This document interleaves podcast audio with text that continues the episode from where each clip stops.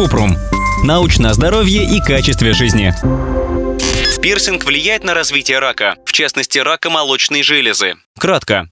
Нет, это не доказано. К факторам риска рака относят малоподвижный образ жизни, ожирение, неправильное питание, курение, алкоголь. Риск развития рака молочной железы выше, если в семье уже болели раком груди или яичников, а также если у женщины уже был рак либо его мутация в генах. Обо всем этом мы писали в статье «Правда, что рак молочной железы можно унаследовать». Тем не менее, если вы хотите сделать пирсинг, нужно помнить о рисках рисках. Если нарушить правила гигиены, место пирсинга может воспалиться или разовьются инфекции, которые передаются через кровь, гепатиты В и С, ВИЧ.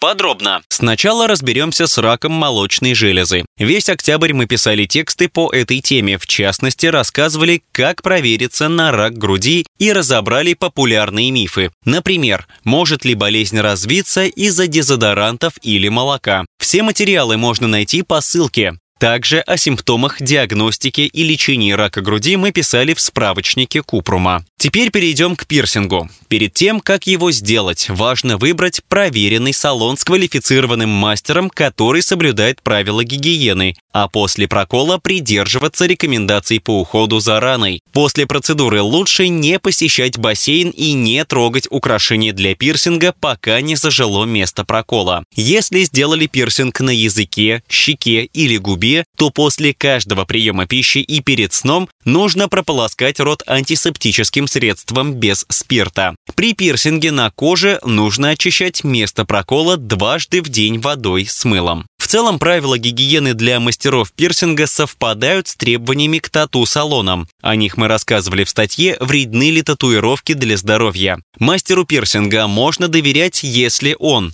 имеет сертификат, который подтверждает его обучение и квалификацию. Моет руки перед каждой процедурой использует новые одноразовые перчатки для каждого клиента, а также одноразовые иглы и стерилизованные инструменты. Использует стерилизованные или одноразовые пистолеты для прокалывания ушей.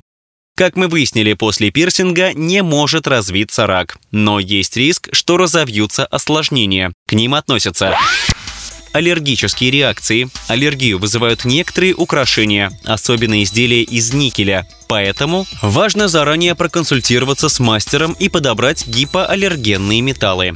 Осложнения со стороны полости рта. Из-за пирсинга на языке можно сломать зубы и повредить десны. А отек языка после прокола может мешать жевать и глотать. Кожные инфекции. Из-за них после прокола появляются покраснение, боль, отек или гнойные выделения. Другие проблемы с кожей. Пирсинг может привести к образованию шрамов и келоидов при поднятых участках, которые возникают из-за чрезмерного разрастания рубцовой ткани. Болезни, которые передаются через кровь. Если оборудование, которое используют для пирсинга, загрязнено зараженной кровью, человек может заразиться гепатитом В, С и ВИЧ. Проверенных салонах такого не произойдет, потому что там все инструменты обрабатываются в сухожировом стерилизаторе, а мастера используют одноразовые расходники. Травма. Украшения могут случайно зацепиться за одежду и вырваться. Из-за этого потребуются швы или другое лечение. Ссылки на источники в описании подкаста. Подписывайтесь на подкаст Купрум, ставьте звездочки, оставляйте комментарии и заглядывайте на наш сайт kuprum.media. Еще больше проверенной медицины в нашем подкасте без шапки. Врачи и ученые, которым мы доверяем, отвечают на самые каверзные вопросы о здоровье. До встречи!